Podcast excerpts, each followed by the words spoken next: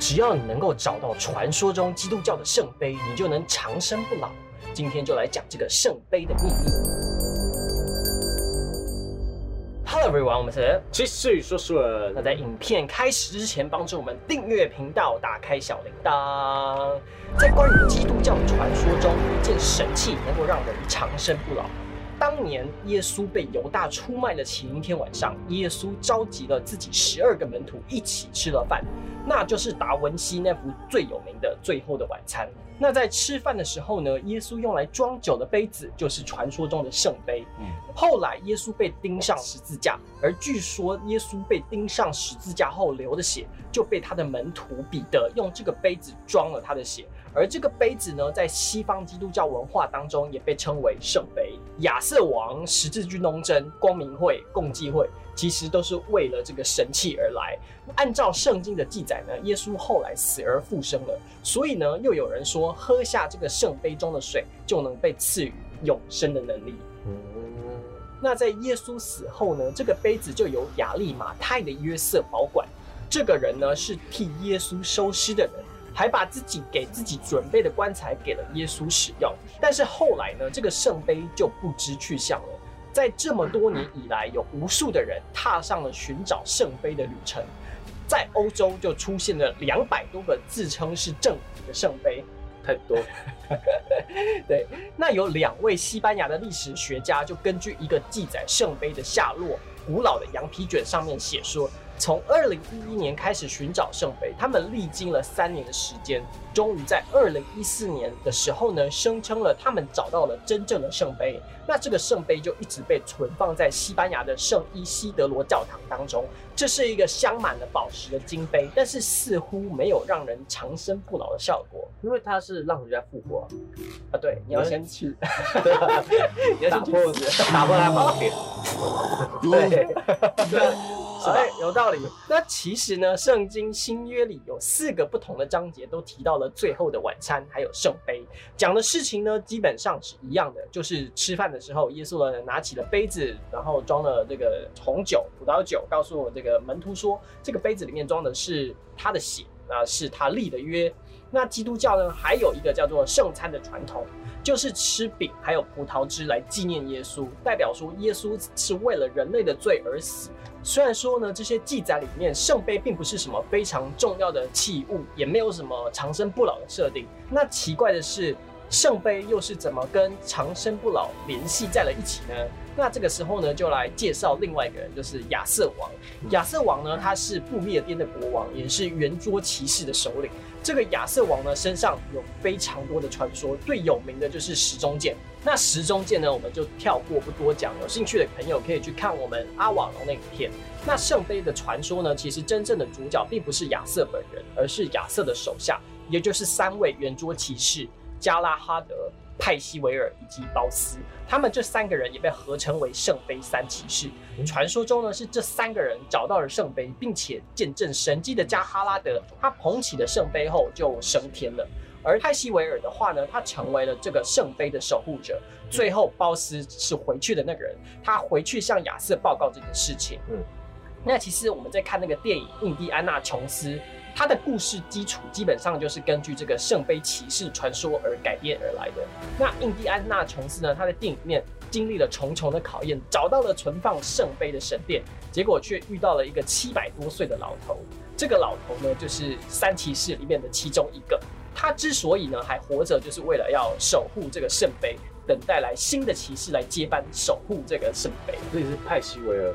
对对对，他守了七百多年，其实也是有点蛮累的，在在一个洞穴里面，然后被困了七百多年。有休假时间，我就觉得还好对啊，没有休假时间就就你要一直被关在那边嘛，所以我觉得很无聊啊。长生不老，它不太像是祝福，它比较像是诅咒啊。对，不能理解有人为什么想要长生不死这样，很孤单呢。你所有认识的人都死光了，你剩一个人，然后你也失去了社交的。动力跟动机，然后你就一个人在那边，就是你可能要买一个 Netflix，就买个会员，然后在那边狂看剧这样子，才能熬过对，啊。那其实这个是就是有有人想喝下去，就是电影里面有演说，嗯像是印第安纳琼斯里面电影最后的那个纳粹的军官，他最后选择了一个金光闪闪的圣杯，嗯结果喝下去了不得了，直接变成了骷髅。啊对，那这个情节其实蛮有名的，有看过印第安纳琼斯的人都应该记得。哦那最后呢，琼斯最后选择了一个非常朴实无华的杯子，结果呢，这个杯子才是真正的圣杯所以。我就说嘛，它不是，它不是让你长生不老，它是救你而呃，救你一命的，对对对对吧？对，好，大家都搞错对。对，搞错了，突破盲点了。现在虽然说呢，这个圣经记载的圣杯并没有长生不老的设定呢哎，但是呢，其实会有这个设定，也是因为有亚瑟王的故事，嗯在中世纪有各个文学家编撰出来的。他们在原本的凯尔特亚瑟王传说的基础上，不断的增加新的元素，新的元素加加加，就创造出了这个圣杯能让人永生的传说啊。所以呢，才会衍生出之前有讲的那个阿瓦伦的故事，啊他们才要去找岛上找圣杯，啊对，是被掰出来的。嗯，对，但是呢，关于圣杯的传说呢，还有另外一种解释，但是这个解释呢，就惹火了整个罗马天主教的教廷。嗯但这个解释就比较像是阴谋论。嗯，在一九八二年呢，有三个作家，他们共同出版了一本书，叫做《圣血与圣杯》。那这本书呢，他对圣杯有提出了一个全新的解释。他们说，当时的耶稣基督有一个老婆，就是抹大拉的玛利亚。那后来耶稣出世了，但是那个时候呢，玛利亚已经怀孕了。耶稣死后呢，他还生下了这个孩子，也就是说呢，耶稣并没有绝后，而是由子孙后代一直传到了今天。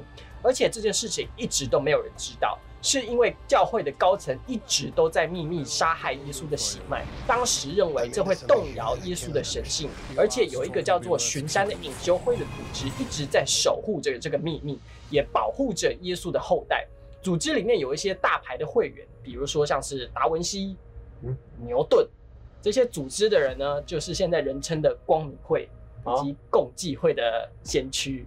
那其实实这个阴谋论刚提出来的时候呢，并没有引起非常大的风波，直直到有人把这套理论引进了自己的小说，这部小说后来也改编成了电影，就是《达文西密码》。哦，对对对，所以当时这片电影红遍全球的时候呢，这个梵蒂冈跟天主教的这些人呢，他们是非常的生气。他们在主教当时还呼吁大众说要去抵制这项电影跟小说，很多人会把小说当成真的真的，就是嗯这蛮蛮呃令人纳闷的，就是参考而已。对对对对。有些他说是拿真实事件参考，或者是一些改编自真实事件的故事，你不用把它，就是当成他就是改编了。对，当成真实事件，然后、呃，对整个事情就发生了。但是其实我觉得很多反对教会的人，他们不是反对耶稣，大部分的人，我自己在观察下来，觉得他们是反对教会的这群人，嗯，对这群高高在上的人，然后他们会对这些人很不满，不然不会有那么多的什么宗教战争啊。对呀，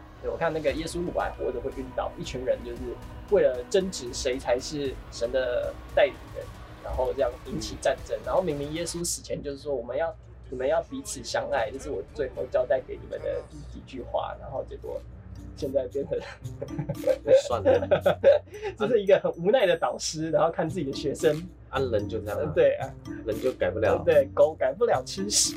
那各位观众，你们相信圣杯真的存在吗？在下面留言告诉我们。